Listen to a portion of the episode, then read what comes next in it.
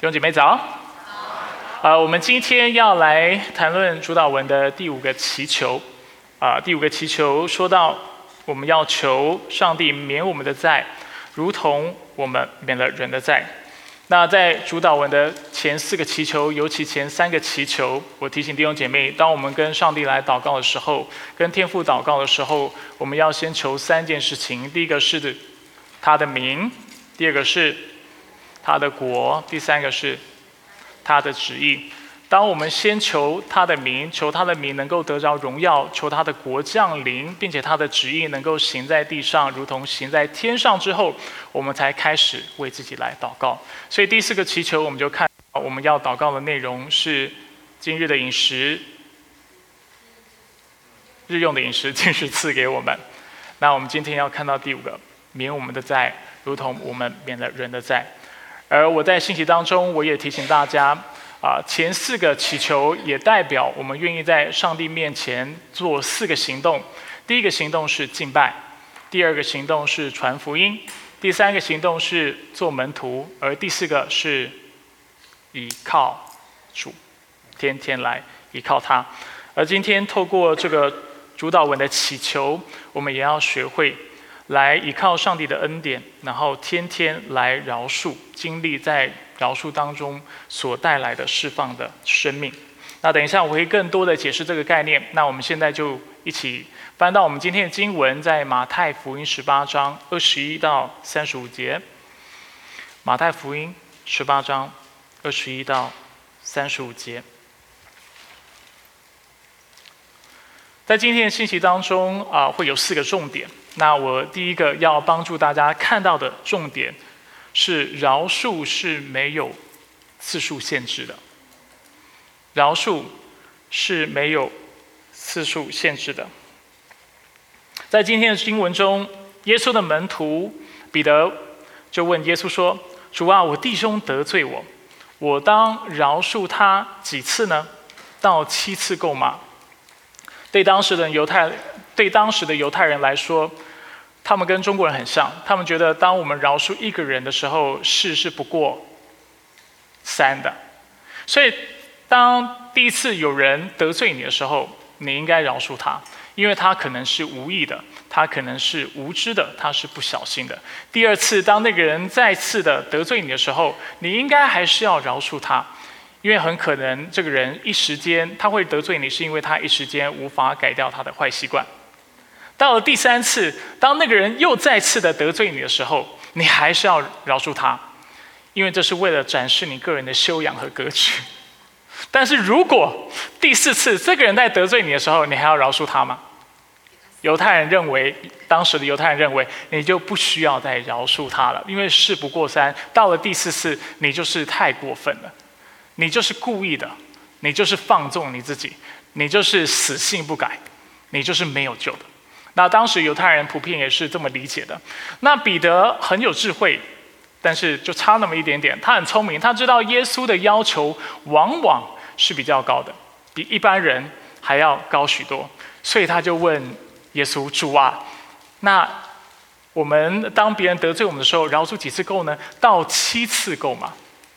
七次已经是比犹太人饶，就是他们当时所相信应该饶恕人的次次数多了一倍又多一，对不对？那耶稣怎么回答他？耶稣说：“我告诉你，不是到七次，而是到七十个七次。”那在原文当中呢，七十个七次可以翻译成，就像我们现在经文看到的，七十个七次就是四百九十次。或者是七十七次，但是不管是四百九十次还是七十七次，重点是在数字吗？你觉得？重点在于，不管别人得罪你几次，你都应该要饶恕他。所以饶恕是没有次数限制的。那讲到饶恕是没有次数限制的时候，我们就要稍微来厘清下一个概念，就是什么是饶恕？因为我们心里面可能都会有一个问题：饶恕是没有次数的。那如果那个人没有道歉呢？如果那个人不是真心想要改变呢？我应该要饶恕他吗？或者是那个人如果他有认错，那是不是他每次道歉，我每次就要原谅他呢？所以我们现在要来探讨而且来界定饶恕到底是什么意思。那在定义饶恕之前，我们需要先一起来思考饶恕不是什么。首先，饶恕呢，它不是心理上的释怀。我们现代人还有现代的基督徒，我们普遍对饶恕的理解，其实受到现代心理学很深的影响。我们以为饶恕其实就是一个心理释怀的概念。饶恕的意思就是，当别人得罪你的时候，你不要去报复，然后你心里放下这样的一个仇恨，然后不去计算对方所做的错事，这就是饶恕。那虽然我必须要肯定一件事情，就是圣经当中。的确有清楚教导有关这方面的概念，但是在圣经当中，饶恕却不是这样的一个概念，这不是最精精准的一个理解。在圣经当中，今天当我们要饶恕人的时候，这其实预设了一件事情，就是对方其实是认错的，而且对对方是有跟我们认错的。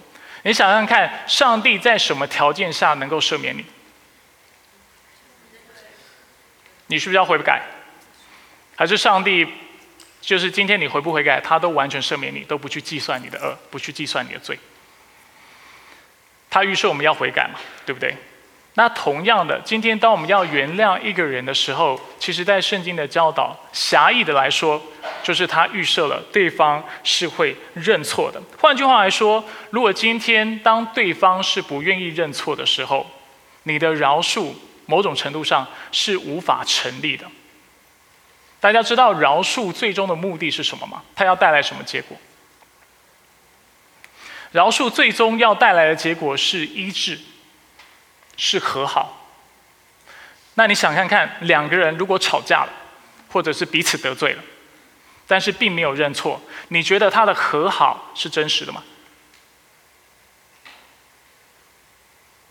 其实我自己在做婚姻辅导，我常常观察到一件事情，就是夫妻在吵架，吵架完之后呢，往往我们都会做一件事情，就是当做什么事都没发生，然后就继续过我们生活。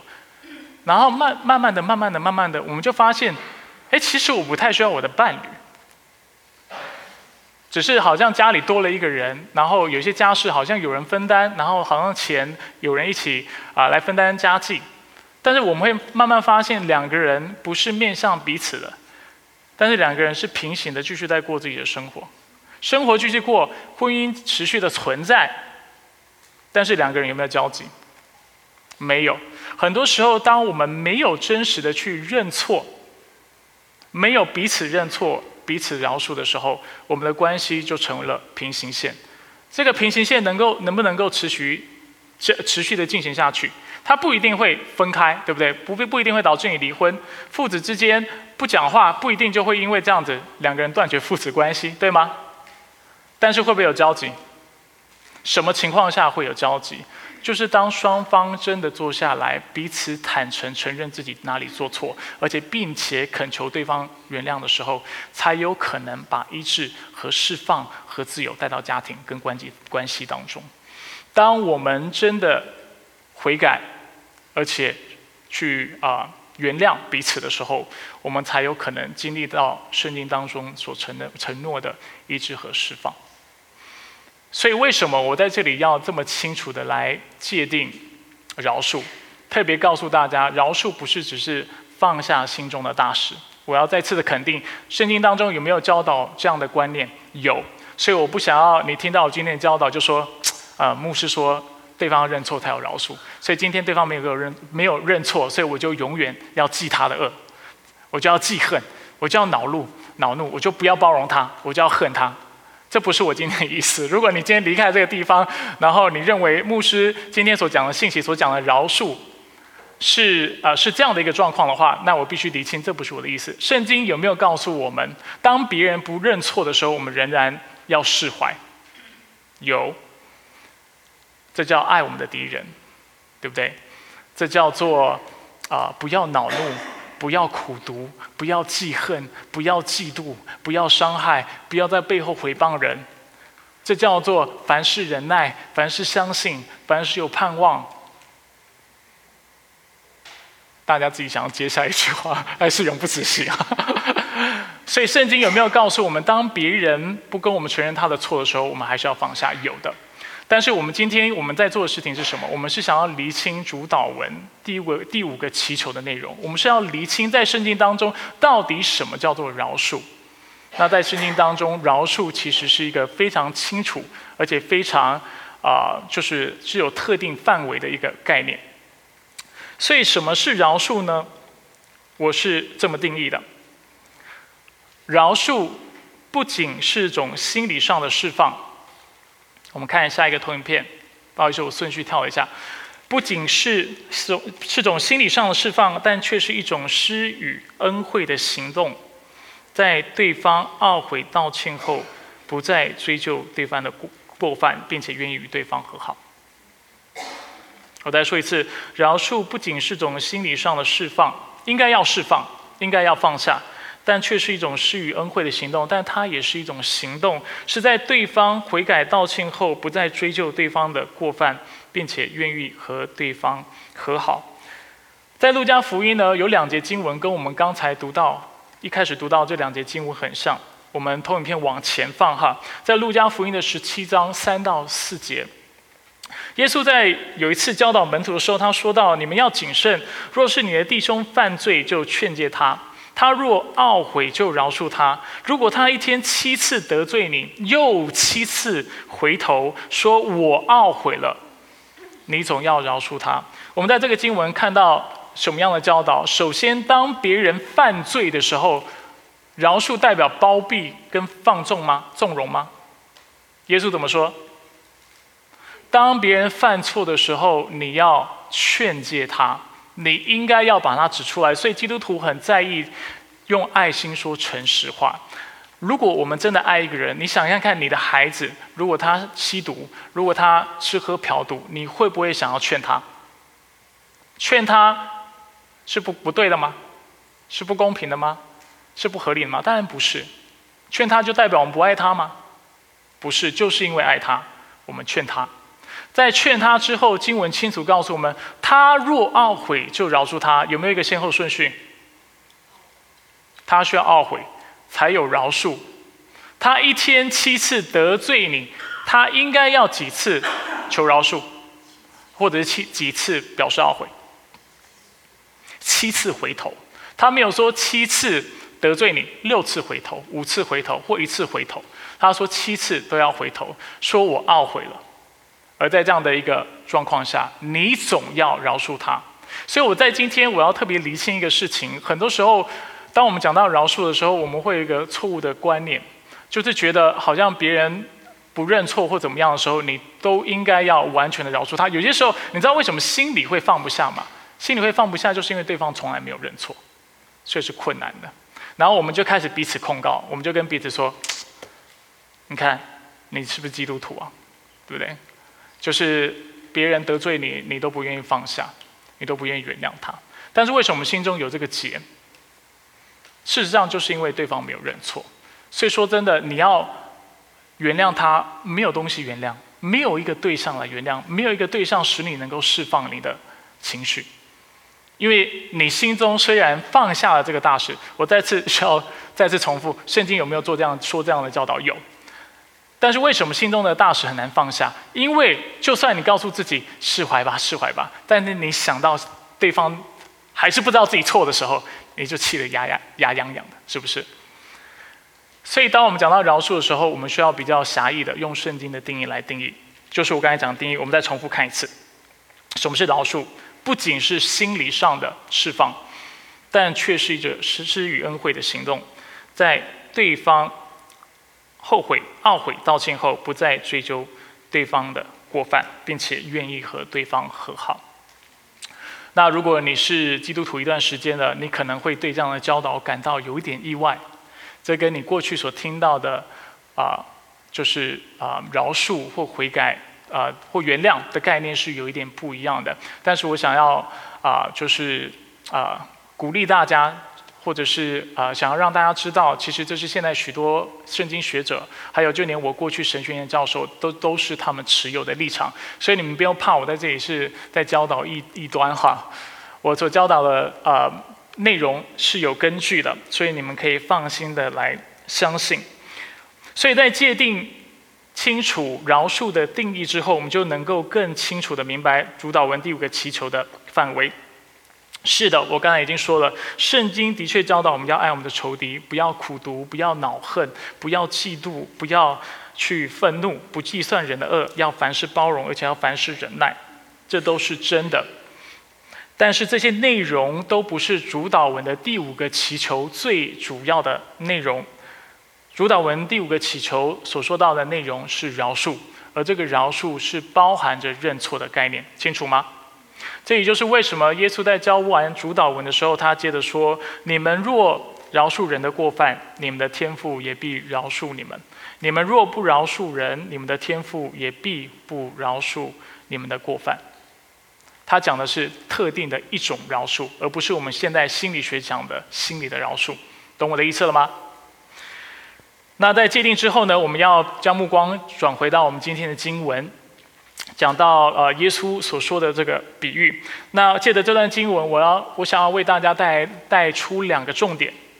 第一个重点就是我刚才在定义饶恕的时候提到的观念，就是饶恕是一种施予恩惠的行动。饶恕是一种施予恩惠的行动。在今天的经文里面，我们看到有一个王，然后他有一个仆人，这个仆人欠他多少钱？一万他连德。一万他连德是一个什么样的数字呢？一个他连德等于六千个银币。一个银币是当时一个工人平均每天的所得。所以一万他连德，对一个工人来说，是他六千万天工作所才能够赚到的薪资。那如果一个工人一年三百六十五天都每天都工作，他要多少时间才能够赚到这么多钱呢？他要十六万四千三百八十三年，才有可能赚到一万他连德这样的金额。换正换算成今天的货币单位，十万他连德大概就是今天的一千三百多万美金。数字大吗？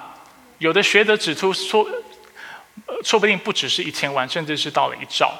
因为啊，确实的这个单位的换算，我们现在没有办法清楚的知道，清楚的去精准的去计算。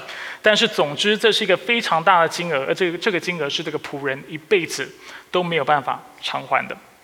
那在耶稣这个比喻里呢，他把这个仆人叫来，目的就是要跟他讨债，跟他结算。那经文告诉我们，这个仆人没有什么偿还之物，十八章二十五节，因此主人就下令要把他的妻子、儿子以及他一切所有的都卖了，来偿偿还这笔债。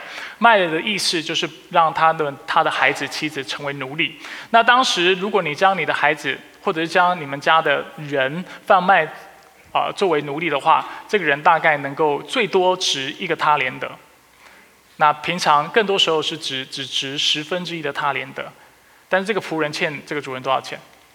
十一万一万个他连德。所以，除非他家有一万个人，不然的话，他怎么卖都没有办法偿还啊他所欠的金额。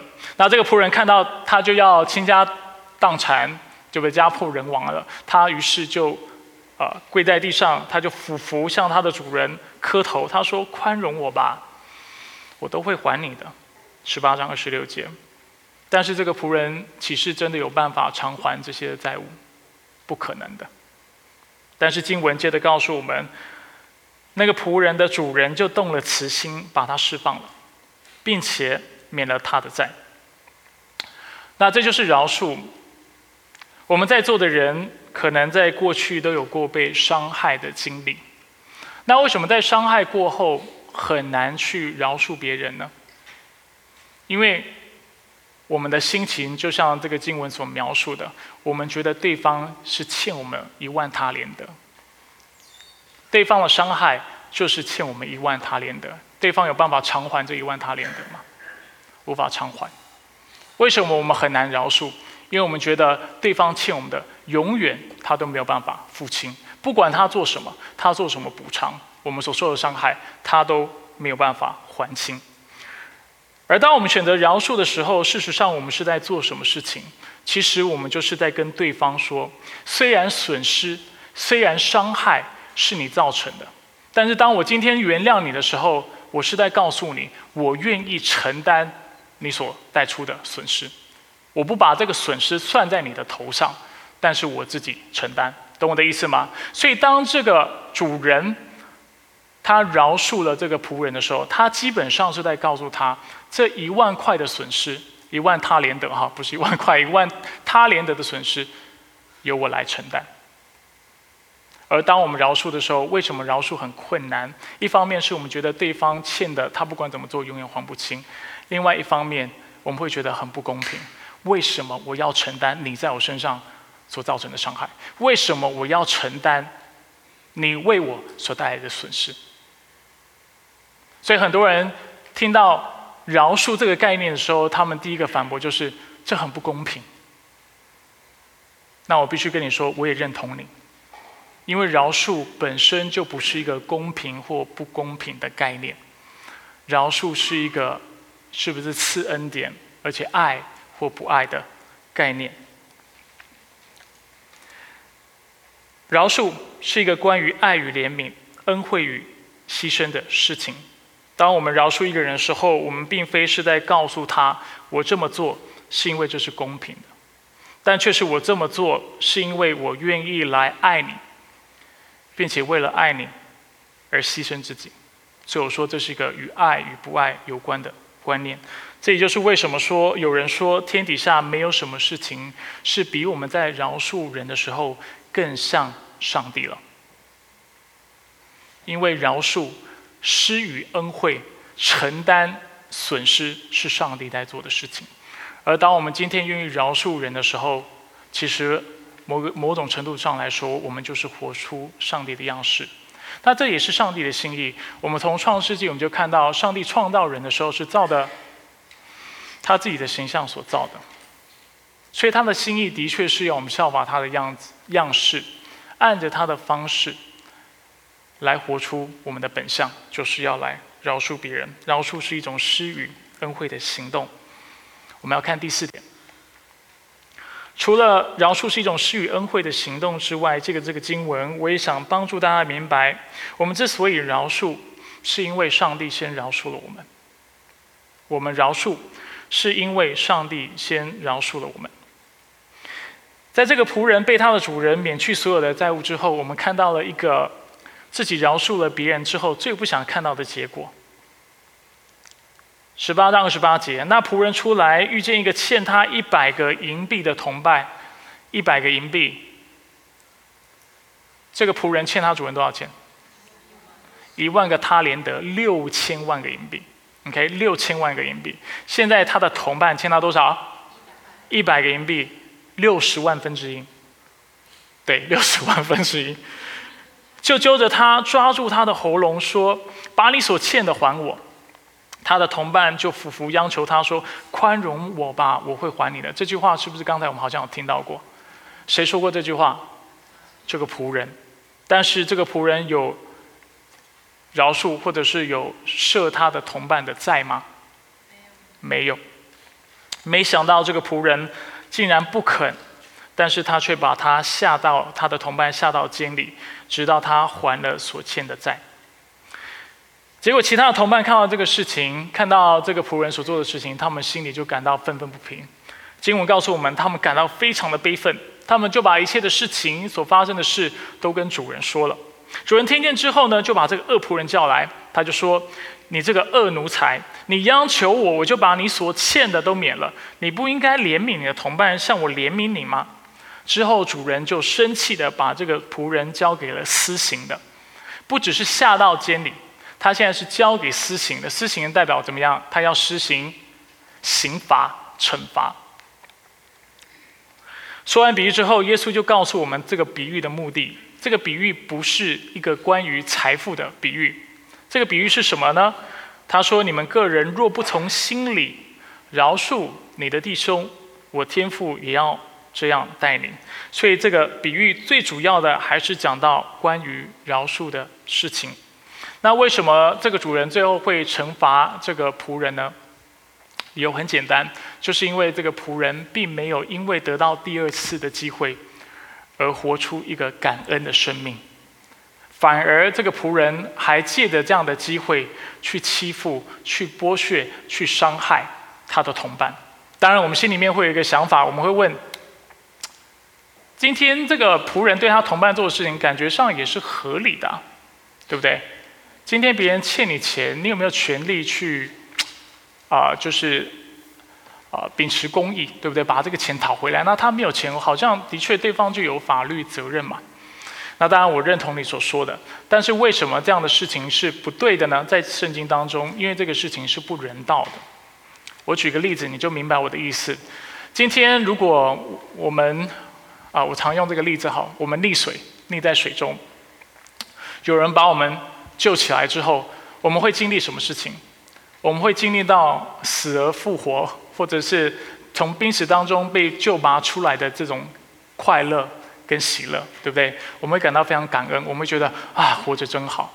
过去我们都有过这样的经验，在开车的时候差点被车撞，或者是你得过得到得过一些的疾病非常严重，然后最后上帝医治了你，或者是你啊去看医生做了手术之后得到医治，你心里面是非常感恩的。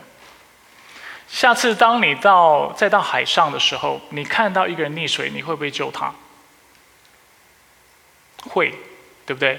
因为你知道能够活着，而且从死中、濒死中能够被救出来的感觉是何等的美好，所以你肯定会帮他。我们当然会说，在法律上，其实我们没有责任。今天真的有人溺水了，我们其实没有法律责任，一定要救他的。但是有道德责任，你你懂我在做的区分吗？但是法律上，我们是不是有可以袖手旁观？我们有没有这个选择？有没有这个权利？我们有这个权利袖手旁观。但是当我们真的袖手旁观的时候，我们会说这个人是怎么样？没有良心的，不人道的。那为什么今天这个恶恶仆人最终会被他的主人做出这样的一个惩罚呢？原因就在于他他并没有从心里面真的是啊，没有因为过去所发生的事情成为一个感恩的人。他今天并没有因为这样子而懂得去如何去宽恕别人，他并没有看到他过去如何经历到被饶恕的这个甜头是多么的美好，而且别人，然后使得他愿意也把这样的一个喜乐来赐给别人，赏赐给别人，帮助别人，借着赦免别人，让别人也经历到这样的快乐。那这就是为什么在这个经文当中，主人把这个仆人再次就是惩罚他。下到监里，并且交给那施行的。那过去常有非基督徒问我：如果上帝是公平的，他岂不是应该拯救所有的人吗？那我通常会告诉他们，这个逻辑是有问题的。因为如果上帝是公平的，并且世界上的每一个人都犯了罪，那其实上帝最公平的选择，其实是审判每一个人，而不是去拯救任何一个人。我刚才已经讲了，饶恕不是一个关于公平的概念。如果要讲公平、讲合理的话，我们没有人配得被上帝拯救，因为我们每一个人在言语、行为、心思、意念上或多或少都得罪了上帝。但是上帝却选择给我们第二次机会，选选择怜悯我们，并且将他的独生爱子赐给我们，使我们这些愿意相信他的，能够得着一个全新的生命。那所以基督徒为什么要饶恕他呢？他人呢？因为我们自己也尝过被饶恕的自由和快乐，在这个比喻里，我们每一个基督徒都是那个欠主人一万他连得的仆人。别人冒犯我们的程度，比起我们冒犯上帝的程度，就如同今天的经文所说的是一百个银币比六千万个银币的差异。那我在这里并非是在告诉大家饶恕是很容易，我刚才已经说了，饶恕其实是很困难的。因为饶恕代表我们自己要承担这样的一个风险，或者而且这样的一个损失。但是耶稣透过这个比喻是要告诉我们，饶恕却是应该的，并且理所当然的。在这里，我想要给在座的弟兄姐妹，就是如果你觉得饶恕很困难的话，我想要给你一个鼓励。你知道为什么这个主人可以去饶恕他的仆人吗？因为他的资产跟他的资源是远超过一万塔连得的，所以当今天有人冒犯他的时候，因为他的资源是丰盛的缘故，所以他可以跟这个仆人说：“没有关系，你不用还。”那作为基督徒，为什么今天你能够饶恕别人？因为作为上帝的儿女，你的资源也是无限的。你有一个无限的阿巴夫，全能的阿巴夫，有一个充满爱的阿巴夫。当你不够的时候，你可以来到他的面前，求他将资源、将力量赐给你，使你能够去饶恕别人。很多时候，我们不能饶恕，是因为我们会觉得我们所有的就是我们眼前所看到的，而且对对方对我们为我们带来的损失，是我们永远没有办法拿回来的。但在圣经当中，很多地方都让我们看到，我们是能够拿得回来的。上帝应许我们，当我们去饶恕的时候，当我们去给予的时候，他必纪念，而且他要加倍的加添给我们，他要加倍的偿还给我们。所以你知道为什么我们可以饶恕那得罪我们的人吗？因为我们是上帝的孩子。也许你会说。主啊，你知道他对我做了什么吗？你知道他拿了我多少钱吗？你知道他怎样毁谤我，搞得我倾家荡荡产吗？那天父上帝想要跟你说，他知道，因为他也为了我们牺牲了自己的爱子。或者我们也可以说，耶稣会说：“我知道，我知道饶恕需要何等大的代价。”所以我今天来就是为了。让你看到，我明白，而且我也为了你们牺牲了我自己的生命。当然，我们知道故事并没有只停在耶稣基督的牺牲，我们知道他也复活了。借着耶稣基督的死而复活，上帝就是要让我们知道，我们在饶恕当中，在做主门徒选择牺牲的过程当中，他必要赏赐而且补偿给我们，就像耶稣基督如何从死而复活一样。今天，上帝要告诉我们，虽然我们。因为饶恕要牺牲，但是今天我们的牺牲也必得着补偿。阿门。所以，当我们越是不能放手去饶恕别人的时候，非常可怕的一件事情就会发生，我们就会发现我们自己越来越不快乐，心里会不断的累积苦毒、埋怨、恼恨、嫉妒、愤怒等。我们以为不饶恕别人的时候，我们是在惩罚别人，但是到最后，我们发现，其实我们是在伤害自己。使我们自己失去本来能有的丰盛和喜乐。我想让大家看一个经文，这就是为什么耶稣在别的地方告诉我们：因为凡要救自己的生命的，就必丧失生命；凡为我丧失生命的，就必得着生命。很多时候，我们当我们不饶恕的时候，我们以为我们在救自己的生命，我们以为我们在为自己伸冤，为自己夺取公义。我们以为，当我们抓得很紧的时候，我们必要让对方尝到苦头。但是耶稣借的这个经文提醒我们：没有，当你越要去救自己生命的时候，你就会丧失你的生命，你会越来越不快乐，你会越来越不自由，因为你没有办法放过对方。相反的，当我们愿意丧失生命、放手的时候、饶恕的时候，耶稣告诉我们：我们反而要。得着生命，我们要在它里面经历更丰盛、更满足的生命。所以最后，我们要看一下主导文的第五个祈求究竟说的是什么。主导文第个第五个祈求说：“免我们的债，如同我们免了人的债。”首先前半段的祷告词让我们看到，作为基督徒，我们除了要天天依靠上帝之外，我们也需要天天寻求他的饶恕，天天。寻求他的饶恕，我们需要天天提醒自己，我们就像是那欠主人一万他连得的那个仆人。我们能有今天，都是因为上帝给了我们第二次的机会，给了我们一个全新的生命，一个释放、自由并且无愧的良心。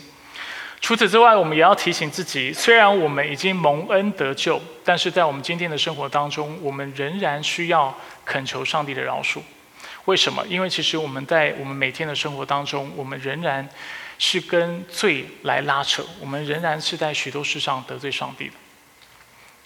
有的人会跟我说：“我鼓励你不要这样反驳哈。”有人会跟我说：“嗯，我觉得我没有什么事情得罪上帝。”当你有这样的想法的时候，通常这代表一件事情，就是你其实花时间亲近上帝跟读圣经的时间非常少。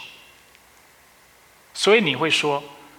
我好像在生活当中，我不觉得我有得罪神。其实这表。明的一件事情，就是其实你并不知道上帝是何等的圣洁，你花并没有花足够的时间来亲近他，使得他的话语能够成为亮光，然后使你看到你自己哪里不足。那这个祈求有趣的地方呢，也在于耶稣把祷告蒙垂定的条件放在这个句子的后半段。就在我们求上帝每天赐下恩典给我们的时候，并且饶恕我们的罪的时候，上帝，哦，耶稣让我们思考，我们是否也愿意饶恕别人？当我们求上帝免去我们一万他连得的债务的时候，上帝也在问我们：问我们，我们是否愿意免除别人欠我们的一百个银币？所以，我想问弟兄姐妹：谁是你现在生命当中最应该饶恕的人？有可能是你的家人，有可能是你的伴侣，也有可能是教会里的弟兄姐妹。如果对方得罪了你，他知道吗？如果对方知道，他道歉了吗？如果他道歉了，你是否清楚的让他知道你愿意饶恕他？如果他尚未道歉，这是否是因为他不觉得你会原谅他呢？我们要去思考这个事情。很多时候，别人不跟我们道歉。是因为他们也很怕跟你道歉之后，你会再踩他一脚。所以我们在主面前，我们来反省自己。最后，如果你过去曾经饶恕过他，今天你是否仍然愿意饶恕他？就像上帝愿意天天饶恕我们一样，我们是否愿意天天的来饶恕那得罪我们的人？所以，饶恕是什么？饶恕不仅是种心理上的释放，但却是一种施予恩惠的行动。在对方懊悔道歉后，不再追究对方的过犯，并且愿意与对方和好。如果你现在的生命当中有很难饶恕的对象，鼓励你来到上帝的面前吧。先是求他的饶恕，并且经历在他里面的医治和释放。我相信他的爱将使你能够成为饶恕别人的人。我们一起来祷告。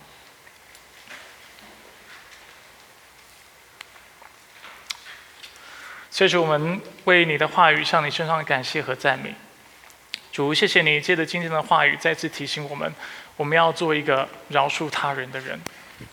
主，我们愿意承认，主，很多时候我们很难去饶恕对方，因为我们诚实的认为我们所经历的伤害实在是太深了。我们觉得对方就像今天的比喻一样，是欠我们一万他连德，他一辈子都不可能还清的。所以主，我们说。饶恕好难，而且主，我们也说我们不愿意饶恕，因为饶恕代表我们自己要承担这个损失。主，我们不愿意，我们有的已经不多了，我们为什么还要承担这样的损失呢？但主，谢谢你借着今天的经文再次提醒我们，你是那爱我们的阿巴父，在你里面有无限的资源。我们之所以饶恕，是因为你先爱了我们，你先饶恕了我们，而且你说我们能够做得到。就是我们愿意来到你的面前，我们愿意心意更新而变化，主使得我们的心能够不断的被你圣灵充满、拓宽，使得我们能够来饶恕别人。我们感谢赞美你。以上祷告是奉靠主耶稣基督的圣名求，阿门。